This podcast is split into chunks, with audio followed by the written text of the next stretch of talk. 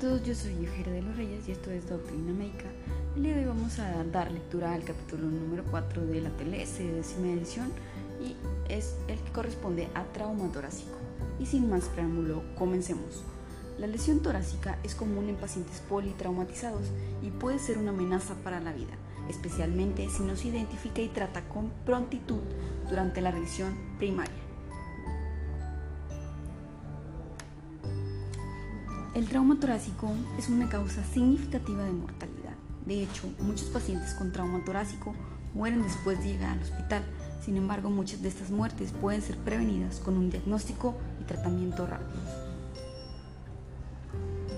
Menos del 10% de los traumatismos de tórax cerrado y alrededor del 15 al 30% de los traumatismos penetrantes requieren una intervención quirúrgica. La mayoría de los pacientes que sufren un trauma torácico pueden ser tratados con procedimientos técnicos que están dentro de las capacitaciones de los médicos entrenados en ATLS.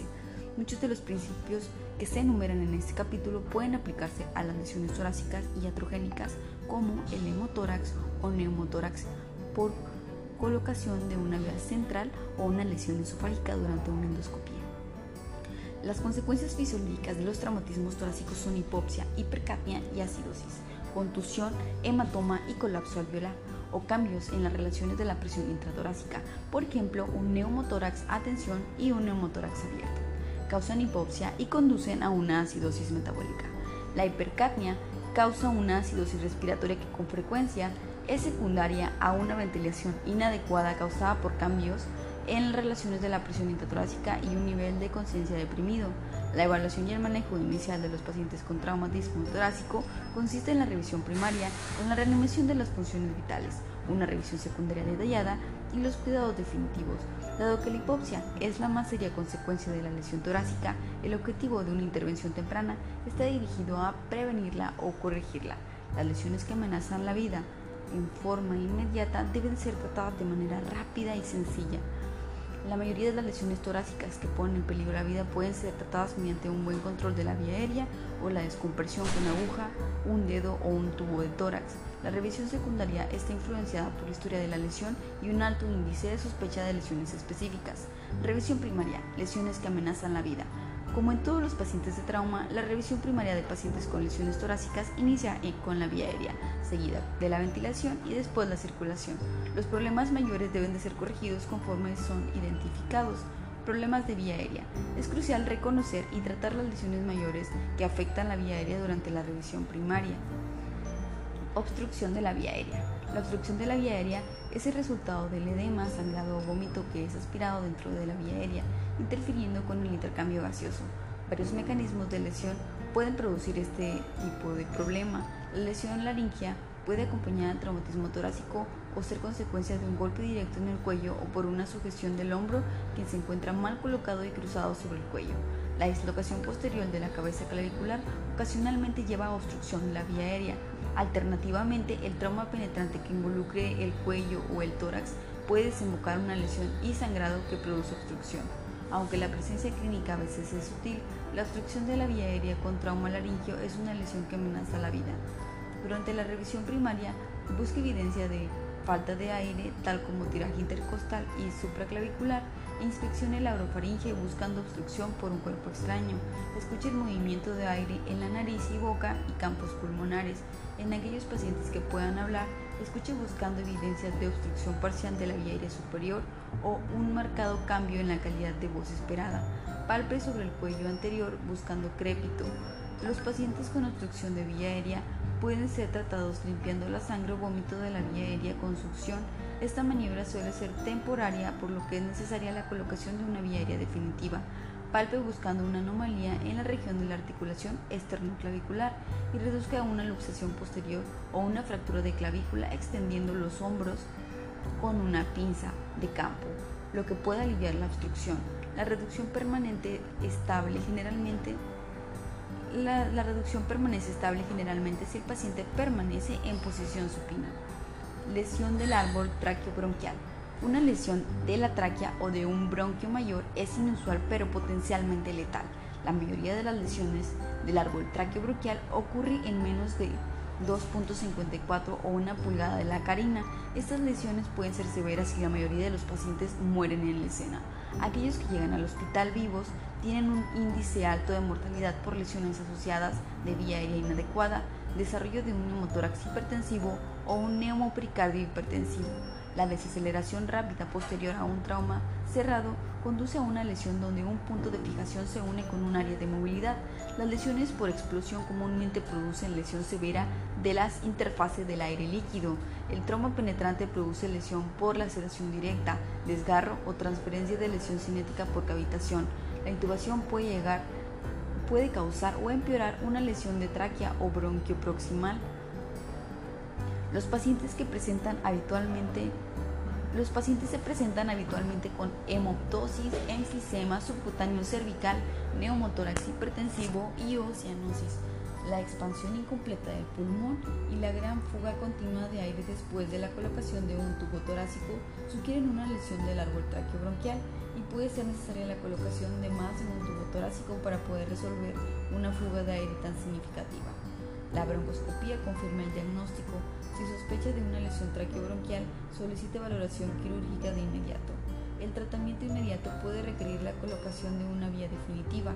La intubación de pacientes con lesiones traqueobronquiales es frecuente es frecuentemente difícil debido a la disociación anatómica por un hematoma paratraqueal, lesiones orofaringes asociadas y o la lesión traqueobronquial en sí misma pueden requerirse maniobras avanzadas para la vía aérea, tales como la colocación de un tubo endotraqueal asistida por fibra óptica que atraviese el área de la ruptura o la intubación selectiva de un bronquio no afectado.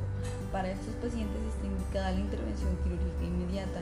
En pacientes más estables, el tratamiento quirúrgico de lesiones traqueobronquiales puede posponerse hasta que la inflamación aguda y el edema hayan sido resueltos. Problemas respiratorios. Exponga, completamente el torso y cuello del paciente para permitir la evaluación de las venas del cuello y la respiración. Esto puede requerir liberación temporalmente el frente del collarín cervical. En este caso, en forma activa, restringe el movimiento del cuello fijando la cabeza del paciente mientras se afloja el collar. Observe la pared torácica para evaluar el movimiento y determinar si es simétrico. Evalúe la calidad de las respiraciones. Asculte el tórax para evaluar que sean iguales los ruidos respiratorios e identificar cualquier otro ruido que pueda indicar derrame o contusión. Palpe para determinar si hay áreas de dolor, crepitación u otras anomalías. Entre los signos significativos de lesión torácica y o hipoxia, aunque con frecuencias sutiles, se hallan el aumento de la frecuencia respiratoria y cambios de patrón respiratorio del paciente con frecuencia se manifiestan como respiraciones progresivamente más superficiales. Recuerde que la cianosis es un signo tardío de hipoxia de los pacientes con trauma y que puede ser difícil percibirla en la piel con pigmento oscuro y que, en su ausencia no necesariamente indica oxigenación tisular o una vía aérea adecuadas. El neumotórax hipertensivo, el neumotórax abierto y el neumotórax masivo son las lesiones torácicas severas que afectan la respiración es indispensable que los médicos reconozcan y traten estas lesiones durante la revisión primaria.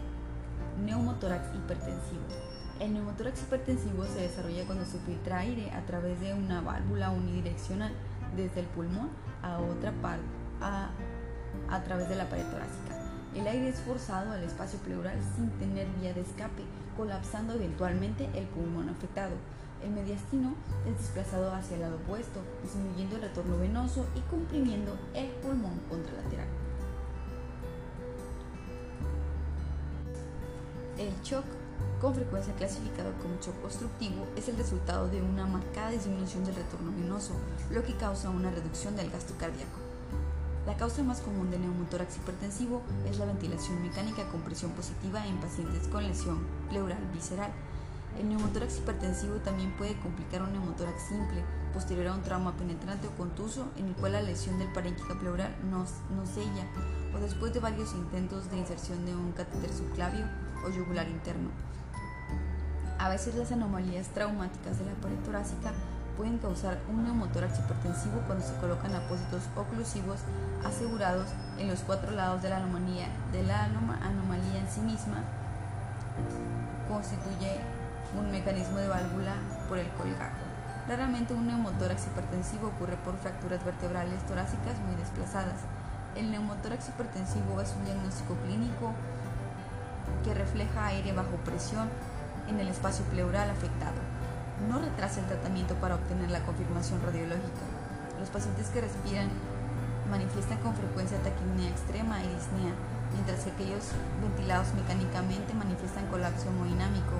El neumotórax hipertensivo se caracteriza por algunos o todos de los siguientes síntomas y signos: dolor torácico, disnea, taquipnea, dificultad respiratoria, taquicardia, hipotensión, desviación traqueal hacia el lado opuesto de la lesión, ausencia unilateral de ruidos respiratorios, hemitórax elevado sin movimiento respiratorio, distensión de las venas del cuello y cianosis, es una manifestación más tardía. Realice la evaluación respiratoria como se describe arriba, un tono hiperresonante a la percusión, tráquea desviada, venas del cuello distendidas y ruidos respiratorios ausentes son signos de neumotórax hipertensivo.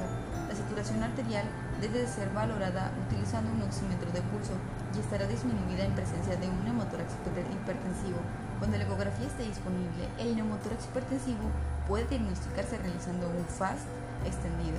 El neumotórax hipertensivo requiere descompresión inmediata y puede ser tratado inicialmente insertando rápidamente un catéter grueso sobre una aguja en el espacio pleural. Debido a lo variado del grosor de la pared torácica, el la torcedura del catéter y otras complicaciones técnicas o anatómicas, la descompresión con aguja no debe de ser, puede no ser exitosa. En estos casos, la, la toracostomía con el dedo es un abordaje alternativo. El grosor de la pared torácica influye en la probabilidad de tener éxito en la descompresión con aguja. La evidencia sugiere que un catéter con aguja de 5 centímetros llegará al espacio pleural en más del 50% de las veces, mientras que un catéter de 8 centímetros con aguja llegará al espacio pleural en más del 90% de las veces. Los estudios también han demostrado que la colocación de un catéter con aguja en la escena en la cara anterior de la pared torácica por paramédicos fue demasiado medial en 44% de los pacientes. Evidencia reciente apoya colocar un catéter grueso con aguja en el quinto espacio intercostal apenas medial a la línea axilar media. Sin embargo, aún con catéter con aguja de tamaño apropiado, la maniobra no puede no ser siempre exitosa. Una descompresión exitosa con aguja convierte un neumotórax hipertensivo en un neumotórax simple. Sin embargo, existe la posibilidad de un neumotórax subsecuente como resultado de estas maniobras, por lo que es necesaria una revaloración del paciente en forma continua. La, toracostomía con un tubo es obligatoria después de la descompresión de tórax con aguja o con el dedo. Neumotórax abierto. Las grandes lesiones de la pared torácica que quedan abiertas pueden causar un neumotórax abierto, también conocido como herida torácica succionante. El equilibrio entre la presión intratorácica y la presión atmosférica es inmediato, dado que el aire tiende a seguir el camino de menor resistencia cuando la apertura en la pared torácica es aproximadamente dos tercios del diámetro de la tráquea o mayor. Con cada inspiración el aire pasa preferentemente a través de la anomalía de la pared torácica. Por esa razón se dificulta una ventilación efectiva, por lo que provoca hipopsia e hipercapnia. El neumotórax abierto es encontrado y tratado comúnmente por personal prehospitalario los signos clínicos y síntomas son dolor, dificultad respiratoria, taquipnea, ruidos respiratorios disminuidos del lado afectado y movimiento ruidoso del aire a través de la lesión de la pared torácica. Para el tratamiento inicial de un neumotórax abierto, sigue rápidamente la anomalía con un apósito eh, oclusivo estéril superficial suficientemente grande para cubrir los bordes de la herida. Cualquier vendaje oclusivo, por ejemplo, envoltura plástica o gasa petrolada, puede ser utilizado como una medida temporal para continuar con una evaluación rápida. Fije el apósito con seguridad solamente por tres lados para permitir un efecto de válvula unidireccional. Cuando el paciente inspira, el apósito ocluye la anomalía impidiendo la entrada de aire. Cuando durante la expiración, el lado abierto del apósito permite la salida del aire desde el espacio pleural. El cierre con cinta de los cuatro bordes del apósito puede causar la acumulación del aire en la cavidad torácica provocando una hemotorax tensión, a menos que se haya colocado antes un drenaje pleural. El cierre con cinta de los cuatro bordes del apósito, ya lo mencioné. Se debe colocar un tubo torácico alejado del sitio de la herida lo antes posible. Se suele requerir eh, posteriormente reparación quirúrgica de la herida. Hemotórax masivo. La acumulación de más de 1500 mililitros de sangre en un lado del tórax un hemotórax masivo puede comprometer de forma significativa el esfuerzo respiratorio por compresión del pulmón e impedir una adecuada oxigenación y ventilación. Inserte un tubo torácico para mejorar la ventilación y la oxigenación. Solicita valoración quirúrgica de emergencia e inicie una reanimación apropiada. Acumulación aguda masiva de sangre produce hipotensión y shock y será discutida más adelante.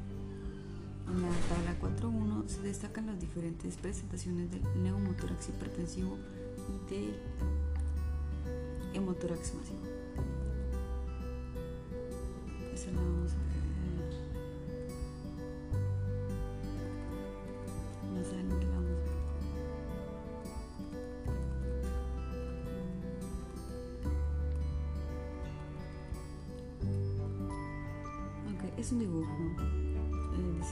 4.1, neumotórax hipertensivo. Ocurre una fuga de aire a través de una válvula unidireccional desde el pulmón a través de la pared torácica y el aire esforzado de la cavidad torácica colapsa eventualmente al pulmón afectado.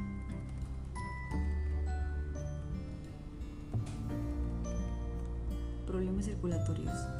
Las lesiones torácicas mayores que afectan la circulación y deben de ser identificadas y tratadas durante la revisión primaria son el hemotórax masivo, el taponamiento cardíaco y el paro circulatorio traumático.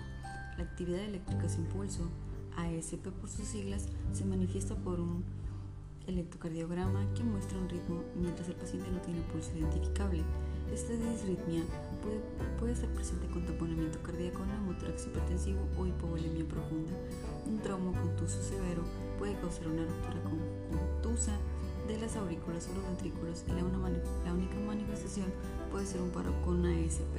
Otras causas de paro con ASP incluyen hipovolemia, hipoxia, acidosis, hipocalemia, hipercalemia, hipoglicemia, hipotermia, toxinas, taponamiento cardíaco, neumotórax hipertensivo y trombosis, es decir, las H y las T. Inspeccione la piel buscando moteados, cianosis y pelidez. Las venas del cuello deben de estar deben de ser inspeccionadas para ver si están distendidas, aunque pueden no estarlo en pacientes con hipovolemia concomitante. Ausculte la regularidad y calidad de los ritmos cardíacos. Evalúe la calidad, frecuencia y regularidad del pulso central. En el paciente hipovolémico, los pulsos distales pueden estar ausentes por la deplexión de volumen. Palpe la piel para evaluar temperatura y determinar si está seca o sudorosa. Mida la presión arterial y la presión del pulso y vigila al paciente conectando, conectando a un mentor cardíaco y a un oxímetro de pulso. Los pacientes que sufren un trauma torácico contuso son susceptibles a disfunción miocárdica que aumente ante la presencia de hipopsia y acidosis. Las arritmias deben de ser manejadas de acuerdo con protocolos estándar. Hemotórax masivo. El hemotórax, el hemotórax masivo se produce por la acumulación rápida de más de 1500 mililitros de sangre o de un tercio o más de la volemia del paciente en la cavidad torácica. La causa más común es una herida penetrante con lesión de vasos sistémicos o iliares, pero también puede ser consecuencia de un trauma cerrado. En pacientes con hemotórax masivo, las venas del cuello pueden estar planas debido a hipovolemia severa o distendidas si está asociado a un hemotórax hipertensivo. Raramente los efectos mecánicos de una colección intratorácica masiva de sangre desvían el mediastino lo suficiente como para causar distensión de las venas del cuello. El diagnóstico del hemotórax masivo debe de ser sospechado cuando se asocia shock con la ausencia de ruidos respiratorios o matidez a la percusión en un hemotórax. El hemotórax masivo inicialmente es tratado en forma simultánea con la restitución de volumen sanguíneo y la descompresión de la cavidad torácica. Coloque vías endovenosas de grueso calibre, infunda cristaloides e inicie transfusión de sangre no cruzada o de tipo específico en cuanto sea posible. Cuando sea apropiado, la sangre que sale a través del tubo torácico puede ser recolectada en un dispositivo adecuado para autotransfusión. Se coloca un tubo torácico simple de 28 a 32 French y por lo general en el quinto espacio intercostal, apenas anterior a la línea axilar media, y se continúa con una rápida restitución de volumen mientras se termina la descompresión de la cavidad torácica. La evaluación inmediata de la evacuación inmediata de 1.500 mililitros de sangre suele indicar la necesidad de una toracotomía de urgencia. Pacientes cuyo volumen inicial drenado es menor a los 1.500 mililitros, pero continúan sangrando,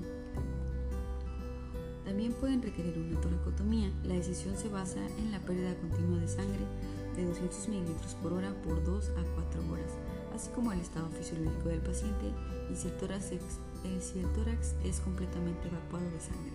Otra indicación de toracotomía es el requerimiento persistente de transfusiones sanguíneas. Durante la reanimación del paciente, el volumen de sangre drenado inicialmente a través del tubo torácico y la tasa de pérdida continua de sangre deben sumarse a la reanimación requerida. El color de la sangre, indicando origen arterial o venoso, es un pobre indicador de la necesidad de una toracotomía. Las, las heridas penetrantes en el tórax anterior, mediales a la línea del pezón, y heridas posteriores mediales a la escápula, la caja mediastinal, deben alertar al médico sobre la necesidad de una toracostomía por la posibilidad de lesión a grandes vasos de las estructuras del hilo pulmonar y del corazón, con un potencial taponamiento cardíaco asociado. No realicen una toracotomía a menos que se presente un cirujano calificado con entrenamiento y experiencia. Taponamiento cardíaco. Un taponamiento cardíaco es la compresión del corazón por la acumulación de líquido en el saco pericárdico. Esto causa un gasto cardíaco disminuido debido a la disminución del ingreso de sangre al corazón. El saco pericárdico humano es una estructura fibrosa fija y una pequeña cantidad de sangre puede restringir la actividad cardíaca e interferir con el llenado del corazón.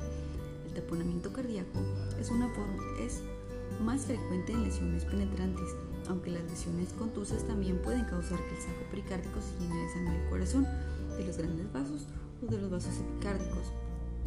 El taponamiento cardíaco puede desarrollarse lentamente, permitiendo una evaluación menos urgente o rápidamente requiriendo un diagnóstico y tratamiento inmediatos. La triada clínica clásica de los ruidos cardíacos apagados, hipotensión y venas distendidas no se presenta inconformemente en el taponamiento cardíaco, uniformemente en el taponamiento cardíaco. Los ruidos cardíacos apagados son difíciles de valorar en una sala de reanimación ruidosa y las venas del cuello distendidas pueden no estar presentes debido a la hipovolemia. El signo de Kussmaul, aumento de la presión venosa con la inspiración cuando el paciente está respirando espontáneamente, es una verdadera normalidad paradójica de la presión venosa que se asocia a taponamiento. La actividad eléctrica de impulso AESP sugiere taponamiento cardíaco, pero puede tener otras causas, como ya se explicó. El neumotórax hipertensivo, en especial del lado izquierdo, puede inicialmente ser confundido con un taponamiento cardíaco. La presencia de hiperresonancia en la percusión indica neumotórax hipertensivo, mientras que la presencia de ruidos respiratorios bilaterales indica un taponamiento cardíaco. La evaluación ecográfica focalizada en trauma FAST es un método rápido y preciso para ver imágenes del corazón y pericardio que pueden identificar con efectividad un taponamiento cardíaco. El FAST es preciso en un 90-95% de los casos. Identifica la presencia de líquido pericárdico para operar para operador experimentado. Un hemotórax concomitante puede ser responsable tanto de los resultados falsos positivos como negativos. Recuerde que el taponamiento puede desarrollarse en cualquier momento durante la fase de reanimación y puede ser necesarios exámenes repetidos de FAST. Los especialistas en ultrasonografía experimentados pueden ser capaces de evaluar disfunción miocárdica y llenado ventricular. Entre los métodos adicionales para diagnosticar taponamiento cardíaco serían la ecografía y o ventana pericárdica, que pueden ser particularmente útil cuando no se dispone de FAST o este es ambiguo. Cuando se diagnostica líquido pericárdico o taponamiento cardíaco, debe realizarse una toracotomía o esternotomía de emergencia con un cirujano calificado tan pronto como sea posible. Se administra la administración de líquido intravenoso puede subir la presión venosa y mejorar el gasto cardíaco temporal, temporariamente mientras se prepara para la cirugía. Si la intervención quirúrgica no es posible, la pericardiocentesis puede ser terapéutica pero no concluyente, un tratamiento definitivo para el taponamiento cardíaco. No concluye un tratamiento definitivo para el taponamiento cardíaco. Cuando la pericardiocentesis succifoidea es utilizada como una maniobra temporaria, es ideal el uso de un catéter grueso sobre la aguja o la técnica de Seldinger para insertar un catéter flexible, pero la prioridad es aspirar la sangre del saco pericárdico, debido a que las técnicas de inserción a ciegas las complicaciones son comunes, la pericardiocentesis debe representar una última medida salvadora de vida en un medio donde no hay cirujano calificado disponible para realizar una toracotomía o esternotomía. La guía ecográfica puede facilitar la inserción precisa de un catéter grueso sobre la aguja en el espacio pericárdico. Paro circulatorio traumático. Pacientes lesionados que están inconscientes y sin pulso, incluyendo actividad eléctrica sin pulso, como se observa en la hipovolemia extrema, fibrilación ventricular y asistolia, paro cardíaco verdadero, se consideran que están en un paro cardíaco circulatorio. Las causas de paro circulatorio, circulatorio traumático incluyen hipoxia severa, neumotórax hipertensivo, hipovolemia profunda, taponamiento cardíaco, herniación cardíaca y contusión miocárdica severa.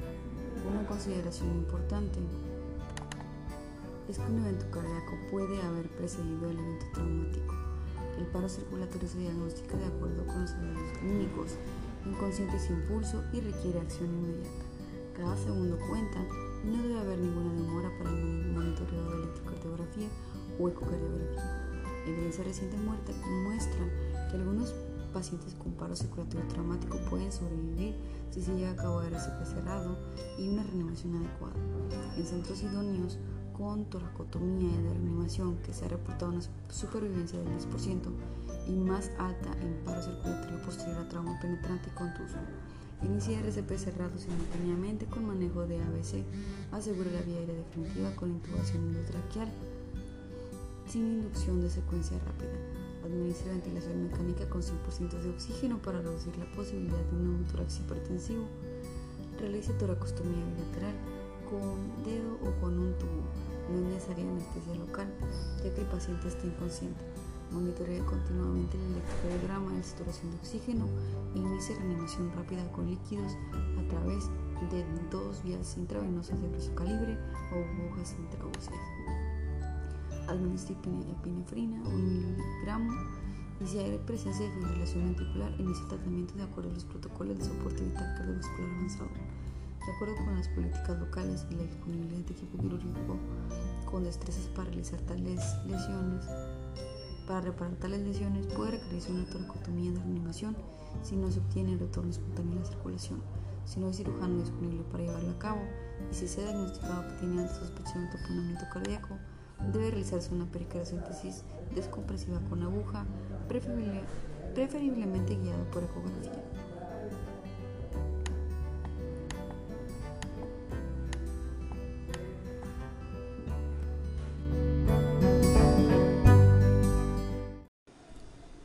Revisión secundaria.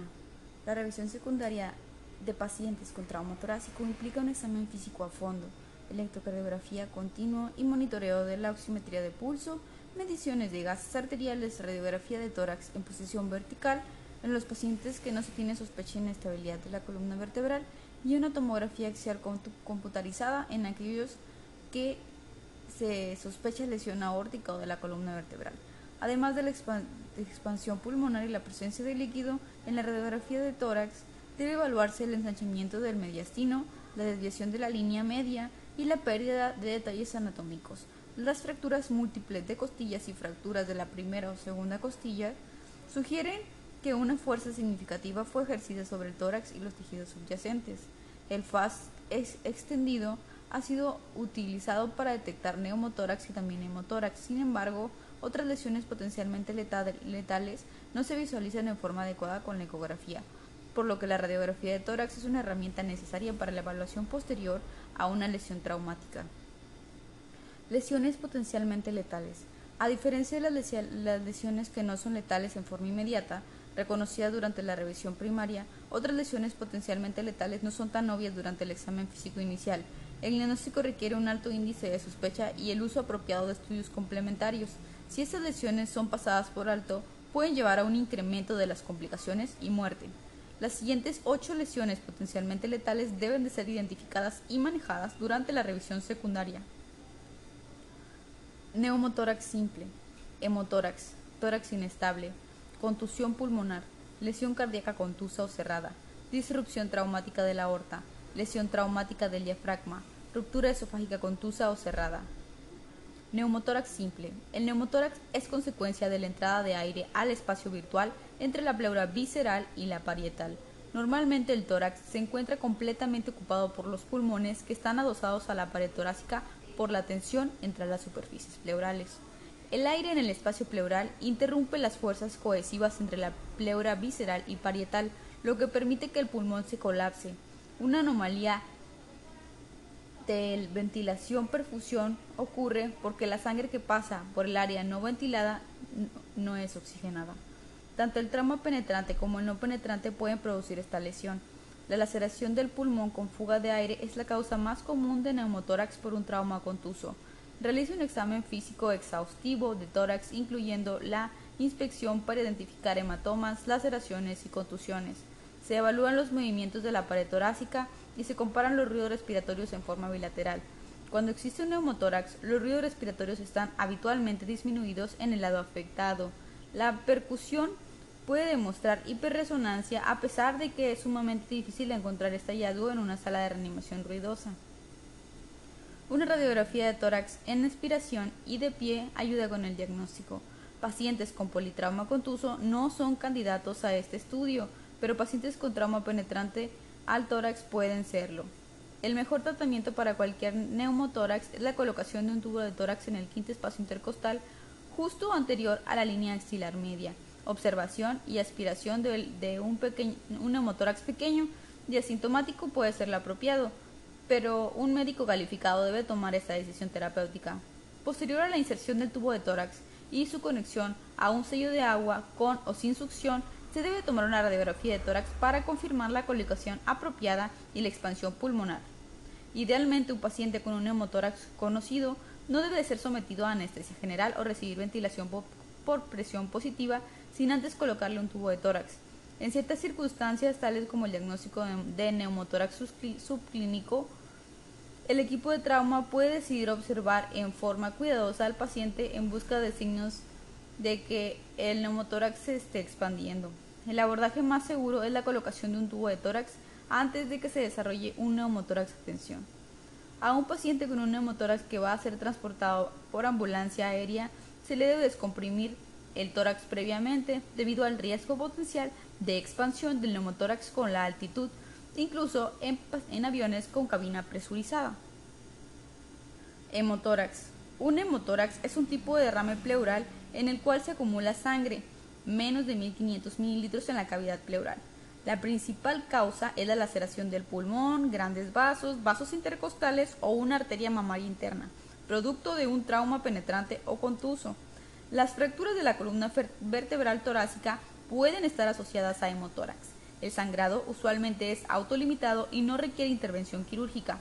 Exponga el tórax y el área cervical y observe el movimiento de la pared costal. Busque lesiones penetrantes en la pared costal, incluyendo el tórax posterior. Evalúe y compare los ruidos respiratorios en ambos semitórax. Generalmente existe matidez a la percusión del lado afectado.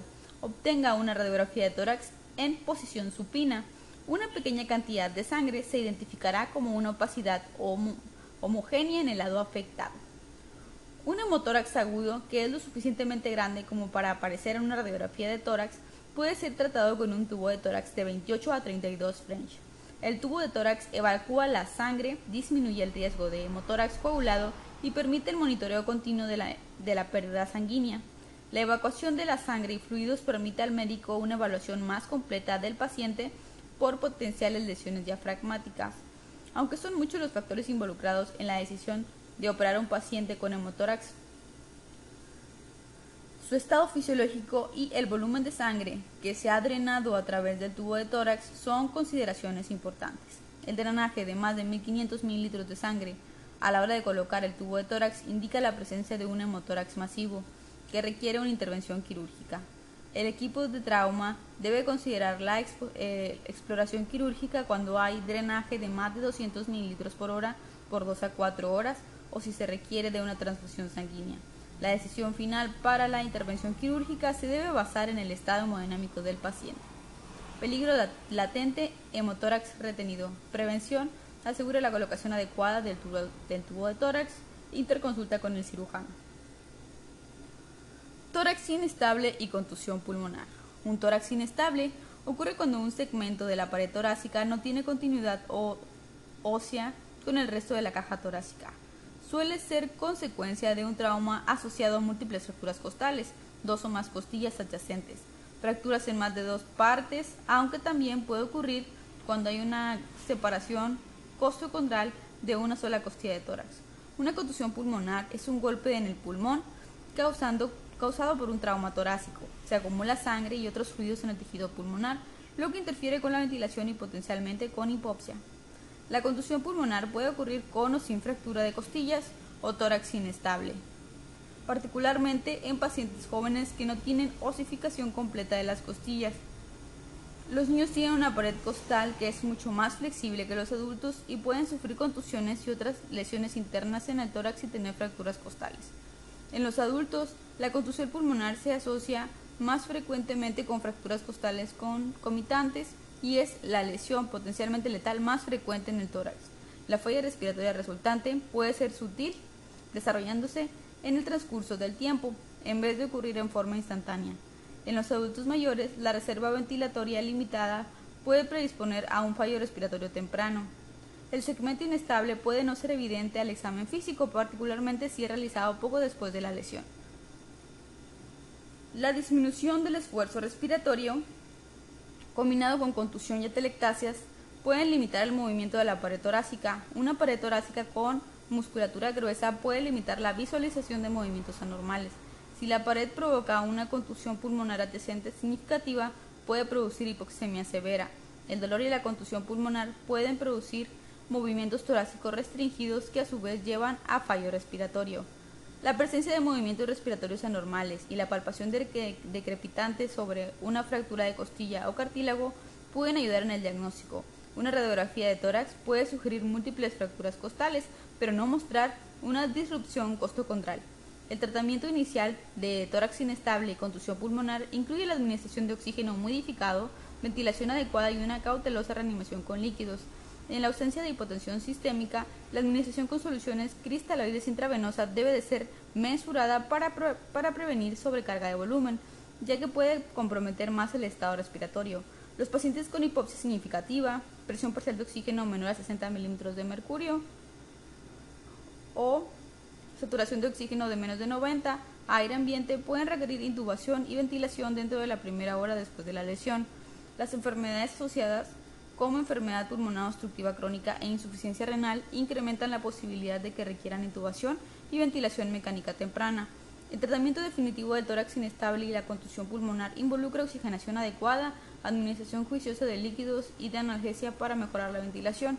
El plan de manejo definitivo puede cambiar con el tiempo y la respuesta del paciente, por lo que el monitoreo cuidadoso y la reevaluación son de suma importancia. La analgesia se puede obtener con la administración de narcóticos intravenosos o anestesia local, que evita la potencial depresión respiratoria habitual de los narcóticos sistémicos. Las opciones para la administración local de anestésicos incluyen bloqueo intercostal intermitente y anestesia intrapleural, extrapleural o epidural transcutánea. Que no se usan de forma apropiada, los agentes anestésicos locales proveen excelente analgesia y evitan la necesidad de intubación. Sin embargo, la prevención de hipopsia es de suma importancia para que el paciente con trauma, para el paciente con trauma y un periodo corto de intubación y ventilación pueden ser necesarios hasta que el médico haya diagnosticado por completo el patrón de lesión una evaluación cuidadosa de la frecuencia respiratoria, la saturación de oxígeno arterial y la estimación de trabajo ventilatorio pueden indicar el momento adecuado para intubación y ventilación en caso de ser necesaria. Peligro latente. Subestimar el efecto de la contusión pulmonar. Prevención. Monitoree la saturación de oxígeno arterial. Monitoree el dióxido de carbono en mitad de la final de la expiración.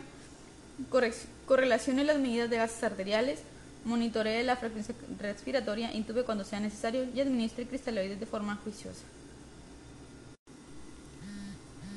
Trauma cardíaco contuso. Revisiones bibliográficas recientes han demostrado que el 50% de las lesiones cardíacas contusas están relacionadas con accidentes automovilísticos seguidos de de peatones golpeados por vehículos, accidentes de motos y caídas de alturas mayores a 6 metros. La lesión cardíaca contusa puede dar como resultado la contusión del músculo miocárdico, ruptura de las cámaras cardíacas, disección y o trombosis de arterias coronarias y disrupción valvular. La ruptura cardíaca se presenta como un taponamiento cardíaco y debe de ser reconocida durante la revisión primaria. Sin embargo, a veces los signos síntomas de taponamiento se desarrollan de forma lenta con una ruptura de atrio, por lo que el uso del FAST en forma temprana puede facilitar el diagnóstico. Los miembros del equipo de trauma deben considerar la importancia de la lesión cardíaca contusa debido a trauma. El paciente con una lesión miocárdica contusa puede indicar dolor o molestias de pecho, pero este síntoma generalmente se atribuye a golpes en la pared costal o fracturas de esternón y costillas. El diagnóstico verdadero de una contusión miocárdica se establece solamente con la impresión, inspección directa del miocardio lesionado. Clínicamente las secuelas de importancia son hipotensión, arritmias y o anormalidades en el movimiento de la pared en un ecocardiograma bidimensional. Los cambios electrocardiográficos son variados y hasta pueden indicar un infarto de miocardio. Los hallazgos más comunes en el electrocardiograma son contracciones ventriculares prematuras múltiples, taquicardia sinusal sin causa aparente, fibrilación atrial, bloqueos de rama por lo general derecho y cambios del segmento ST. Una elevación de la presión venosa central sin causa obvia puede indicar disfunción ventricular secundaria a la contusión. El médico debe recordar que el evento traumático puede haberse precipitado por un episodio isquémico miocárdico. La presencia de troponinas cardíacas puede ser diagnóstico para un infarto miocardio, pero su uso en el diagnóstico de lesiones cardíacas contusas no es concluyente y no ofrece información adicional a la proporcionada por el electrocardiograma. Los pacientes a los que se les hace el diagnóstico de contusión miocárdica por anomalías de conducción con electrocardiograma anormal tienen el riesgo de arritmias súbitas y deben de ser monitorizados durante las primeras 24 horas. Después de este plazo, el riesgo de arritmias parece disminuir en forma sustancial. Los pacientes sin anormalidades de electrocardiografía no requieren más monitorización. Ruptura traumática de aorta. La ruptura traumática de aorta es una causa común de muerte súbita después de una colisión vehicular o caída de grandes alturas.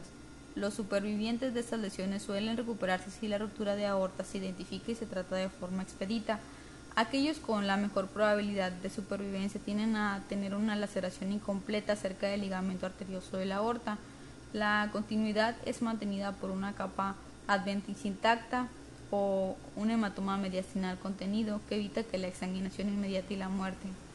La sangre puede escapar al mediastino, pero una característica que comparten todos los supervivientes es que tienen un hematoma contenido. La presencia de hipotensión persistente o recurrente se debe a un sitio de sangrado alejado y no identificado. Aunque una ruptura libre de la aorta hacia el tórax izquierdo puede ocurrir y causar hipotensión, esta puede ser fatal a menos que el equipo de trauma la pueda reparar en pocos minutos. Los signos o síntomas específicos de ruptura traumática de aorta frecuentemente están ausentes. Mantenga un alto índice de sospecha impulsado por un historial de fuerzas de desaceleración y hallazgos característicos en la radiografía de tórax, los que obligan a seguir evaluando al paciente con estudios complementarios. Otros signos radiológicos de una lesión contusa de aorta son ensanchamiento del mediastino, obliteración del botón aórtico, desviación de la tráquea a la derecha, depresión de bronquio fuente izquierdo, elevación del bronco fuerte derecho, obliteración del espacio entre la arteria pulmonar y la aorta, oscurecimiento de la ventana aortopulmonar, desviación del esófago a la derecha, ensanchamiento de la línea paratraqueal, ensanchamiento de la interfase paravertebral, presencia de un gorro pleural apical, hemotórax izquierdo, fracturas de la primera o segunda costilla o escápula. Los hallazgos falsos positivos o falsos negativos ocurren con cada signo radiológico y es raro, entre el 1 al 13% que no existen anomalías mediastinales o radiológicas en la placa de tórax inicial en pacientes con lesiones de grandes vasos. Ante la mínima sospecha de lesión aórtica, el paciente debe de ser evaluado en un, en un centro de capacidad para diagnosticar y reparar la lesión. La tomografía helicoidal de tórax con contraste, la TAC, ha probado ser un método de tamizaje preciso en los pacientes con sospechas de lesión aórtica contusa. La evaluación con TAC debe de ser utilizada sin escatimar, ya que los hallazgos en la placa de tórax, especialmente en posición supina, no son confiables. Si los resultados generan alguna duda, se debe de realizar una aortografía. En general, los pacientes que están hemodinámicamente inestables no deben de ser llevados a la tomografía. La sensibilidad y especificidad de una tomografía helicoidal con contraste es cerca de un 100%, pero los resultados son tecnología dependientes. Si este estudio resulta negativo por hematoma mediastinal y ruptura aórtica, no es necesario realizar otros estudios de diagnóstico por imagen. Aunque el cirujano consultor indicara si es necesario algún otro estudio, la ecocardiografía transesofágica es un método que parece ser útil y menos invasivo. El cirujano a cargo es el que determinará cuál o si es imprescindible otro estudio diagnóstico a realizar. El control de la frecuencia cardíaca y la presión arterial deben disminuir la probabilidad de ruptura. El dolor debe de ser mitigado con analgésicos. Si no hay contraindicación, la frecuencia cardíaca se puede controlar con beta bloqueadores de acción corta para obtener una frecuencia cardíaca de menos de 80 latidos por minuto y para el control de la presión arterial se recomienda como meta una, media de 60 a 70 milímetros de mercurio. Cuando el beta bloqueo con esmolol no es suficiente o está contraindicado, se puede utilizar un bloqueador de los canales de calcio como nicardipina y si esto falla se puede agregar en forma cuidadosa nitroglicerina o nitrogluciato. La hipotensión es una contraindicación obvia para estos medicamentos. Un cirujano calificado debe de tratar al paciente con una lesión traumática de aorta y ayudar en el diagnóstico. La reparación abierta involucra resección y reparación del segmento roto. roto. Infrecuentemente se realiza rafia primaria. La reparación endovascular es la opción más común para el manejo de las lesiones de aorta y tiene excelentes resultados a corto plazo. Un seguimiento estricto posterior al egreso del paciente puede ser necesario para identificar complicaciones a largo plazo. Las instituciones con pocos recursos no deben de demorar el traslado para realizar estudios extensos por un mediastino ensanchado, porque el paciente puede fallecer en forma rápida por examinación debido a la ruptura libre de hematoma contenido. Todos los pacientes con un mecanismo de lesión y una radiografía simple de tórax que sugieran una ruptura de aorta deben de ser trasladados a una institución que sea capaz de realizar el diagnóstico rápido y definitivo y darle tratamiento a esta lesión que es potencialmente letal. Lesión traumática del diafragma. Las rupturas traumáticas del diafragma son más comúnmente diagnosticadas del lado izquierdo, quizás debido a que en el lado derecho el hígado oblitera la anomalía y lo protege mientras que la presencia de un as intestinal, estómago o sonda nasogástrica desplazado es más difícil de detectar en el lado izquierdo del tórax. Los traumas contusos producen desgarros radiales extensos que llevan a la herniación, mientras que los traumas penetrantes producen pequeñas perforaciones que pueden permanecer asintomáticas por años.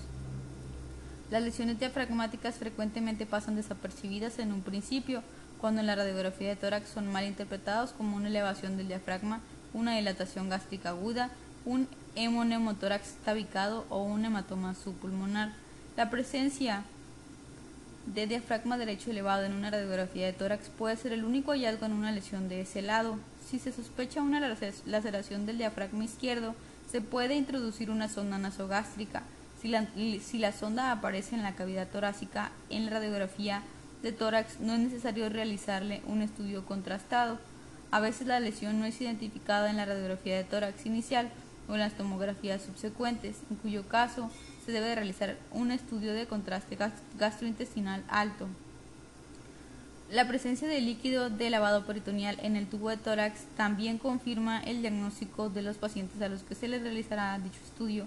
Los procedimientos endoscópicos mínimamente invasivos como la paroscopía y toracoscopía pueden ayudar a la elevación del diafragma en algunos casos. Una cirugía por otras lesiones abdominales generalmente revela una ruptura diafragmática. El tratamiento es la reparación directa y hay que tener cuidado cuando se coloca el tubo de tórax en pacientes con sospecha de lesión diafragmática, porque el tubo puede producir lesiones inadvertidas del contenido abdominal que se ha desplazado a la cavidad torácica. Ruptura esofágica contusa. El trauma esofágico es más común en lesiones penetrantes, aunque es raro.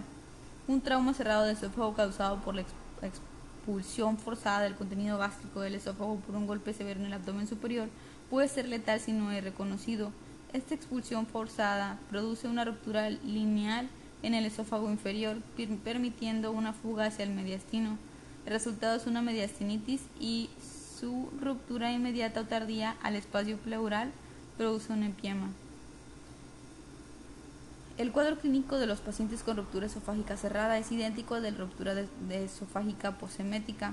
Este cuadro clínico es típicamente el de un paciente con neumotórax o hemotórax izquierdo sin fractura de costilla, quien recibió un golpe severo en la parte inferior del esternón o epigastrio y presenta dolor o shock que, eh, que es desproporcionado a la lesión aparente. Partículas de material intestinal pueden drenar en el tubo de tórax después de que la sangre va aclarando. La presencia de aire en el mediastino también sugiere el diagnóstico, que debe confirmarse con un estudio de contraste y una endoscopía alta. El tratamiento de una ruptura esofágica consiste en el drenaje amplio del espacio pleural y mediastino con reparación directa de la lesión. Las reparaciones que se realizan dentro de pocas horas después de la lesión mejoran el pronóstico del paciente. Otras manifestaciones torácicas. Durante la revisión secundaria, el equipo de trauma debe de buscar otras lesiones torácicas significativas, incluyendo enfisema subcutáneo, lesión por aplastamiento, asfixia traumática y fracturas de costillas, esternón y escápula. Aunque quizás no pongan en peligro la vida del paciente de forma inmediata, sí pueden ser causa significativa de morbilidad. Enfisema subcutáneo. El enfisema subcutáneo puede ocurrir por lesiones de la vía aérea, el pulmón o raramente lesión por explosión. A pesar de que no requiere de tratamiento, los médicos deben reconocer la lesión subyacente y darle tratamiento.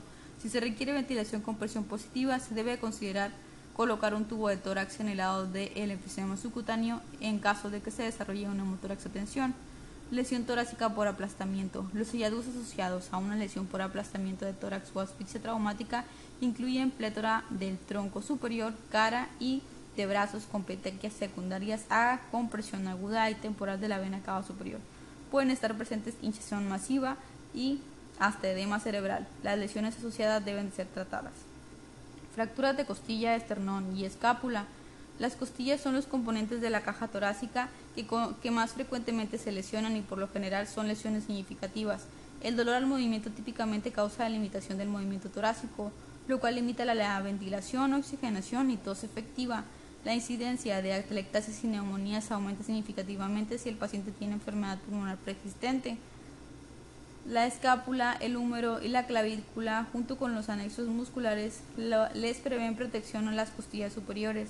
Las fracturas de la escápula, primera o segunda costilla o esternón, sugieren una lesión de gran magnitud que coloca a la cabeza, cuello, médula espinal, pulmones y grandes vasos en riesgo de las lesiones asociadas graves.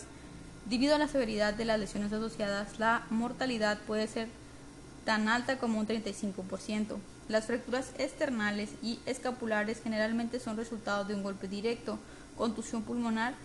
La contusión pulmonar puede estar asociada con fractura external y lesión cardíaca contusa y debe considerarse con todas esas fracturas. Ocasionalmente la reparación quirúrgica está indicada en fracturas de esternón y escápula y frecuentemente la disociación, la dislocación posterior de la articulación esternoclavicular, esternoclavicular puede producir desplazamiento mediastinal por las cabezas claviculares, lo que produce una obstrucción de la vena cava superior.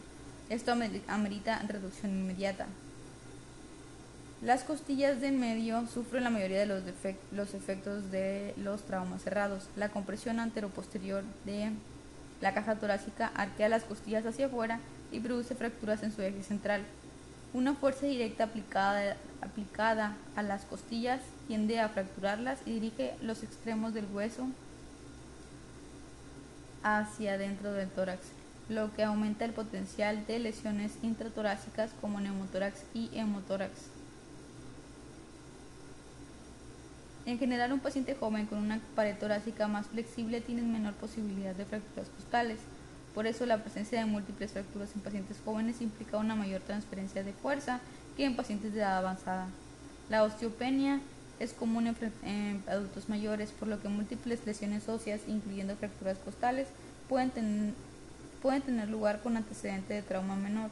Esta población puede experimentar el desarrollo tardío de un hemotórax y amerita seguimiento mayor. La presencia de fracturas costales en un anciano debe de generar preocupación, ya que la incidencia de neumonía y la mortalidad es el doble que en pacientes jóvenes.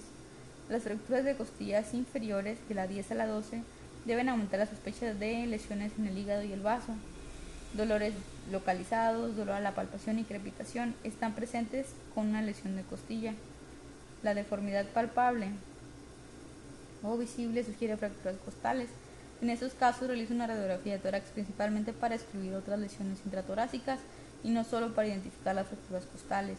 Las fracturas de los cartílagos anteriores o separación de las articulaciones costocondrales tienen el mismo significado que las fracturas de costillas, solo que no son visibles en la radiografía. Las técnicas especiales para radiografías de costillas no se consideran útiles porque pueden no tener todas las lesiones y no ayudan en la toma de decisiones terapéuticas. Además, son costosas y requieren que el paciente tenga movimientos muy dolorosos. La colocación de cinta adhesiva, fajas para costillas e inmovilizadores externos están contraindicados. El alivio del dolor es importante para que exista una adecuada ventilación. El bloqueo intercostal, anestesia epidural y analgésicos sistemáticos son efectivos y pueden ser necesarios para el control agresivo y temprano del dolor, incluyendo el uso de narcóticos sistémicos y anestesia tópica, local o regional y van a mejorar el resultado de los pacientes con fracturas de costilla esternoclavícula. El incremento del uso del TAC ha posibilitado la identificación de lesiones que previamente no se conocía o diagnosticaban, como las lesiones aórticas mínimas y neumotórax o hemotórax ocultos o subclínicos.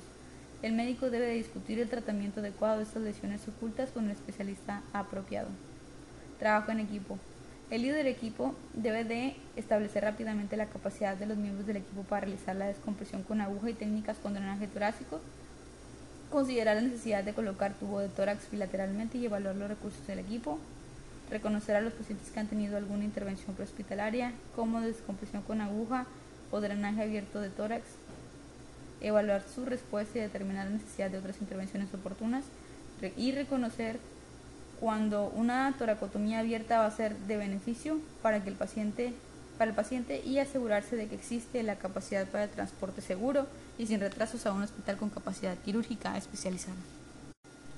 Resumen del capítulo. La lesión torácica es común en el paciente politraumatizado y puede producir problemas que comprometen la vida y no son rápidamente identificados o tratados durante la revisión primaria. Por lo general pueden ser tratados o su estado puede ser temporalmente aliviado con medidas relativamente simples como la intubación, ventilación, toracostomía con tubo y reanimación con líquidos. El médico con la habilidad para reconocer estas lesiones importantes y la, de, la destreza para realizar los procedimientos necesarios pueden salvar la vida.